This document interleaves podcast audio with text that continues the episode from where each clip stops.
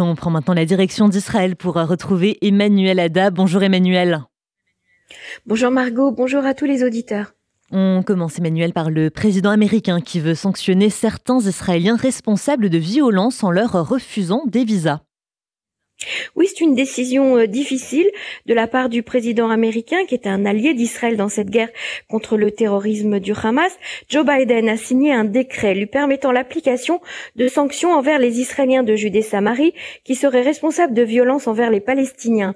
Le premier ministre israélien Benjamin Netanyahu a critiqué cette décision en rappelant que les habitants des territoires respectaient la loi et que beaucoup d'entre eux se battent en ce moment même dans le cadre de leur service militaire ou en tant que réservistes pour défendre Israël et qu'ils font d'ailleurs souvent partie des meilleures unités de combat du pays. Par ailleurs, il a ajouté qu'Israël agissait contre ceux qui transgressent la loi et ce partout dans le pays. Et en Cisjordanie, justement, hier matin, des ouvriers palestiniens sont entrés dans la zone industrielle de Mahalé Adoumim sans contrôle. Scène de panique hier lorsque près de 2000 Palestiniens sont entrés en masse pour venir travailler dans les entrepôts de la zone industrielle de Malé Adoumim près de Jérusalem. Grâce à une panne électrique, ils ont pu rentrer et passer le checkpoint, le point de contrôle, sans être inspectés. La vision de cette multitude de personnes a provoqué une panique et le chaos pendant un moment, le temps que le calme revienne. La population israélienne de la ville de Malé Adoumim a vivement réagi sur les réseaux sociaux et dans la presse en disant que l'État avait abandonné leur sécurité en autorisant les Palestiniens à revenir travailler dans la ville. Par ailleurs, Emmanuel, la menace maritime que font peser les outils en mer Rouge nuit au commerce avec Israël. En effet, les cargos venant d'Asie qui veulent décharger leurs marchandises au port d'Elat sont obligés de contourner toute l'Afrique afin d'éviter de croiser des pirates outils. Ce détour entraîne des délais et des coûts supplémentaires. Afin de pallier cette menace, Israël a passé un accord avec l'Arabie saoudite et la Jordanie. Plusieurs navires commerciaux déchargent désormais leurs marchandises dans les ports du Golfe Persique, en Arabie saoudite, puis des camions terminent de les acheminer en Israël via la Jordanie. Il y a dans cette solution un aspect politique également et on peut se féliciter que l'Arabie saoudite et la Jordanie aient accepté de coopérer.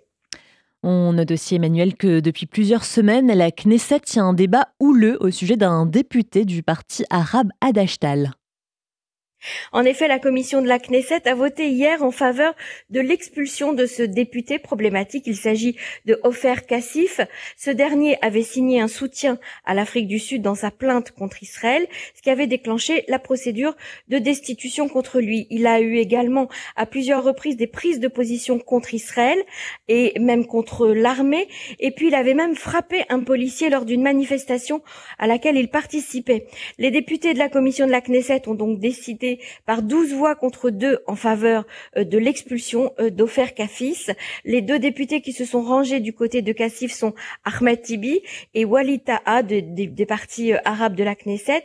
Les députés de Yeshatid, le parti de Yair Lapid, ont préféré ne pas participer à la séance ni au vote. Et pour acter sa destitution, la prochaine étape sera un vote à la Knesset qui doit recueillir un minimum de 90 voix pour valider cette décision. Ensuite, la Cour suprême pourrait être et décider en dernier recours de la validité de sa destitution.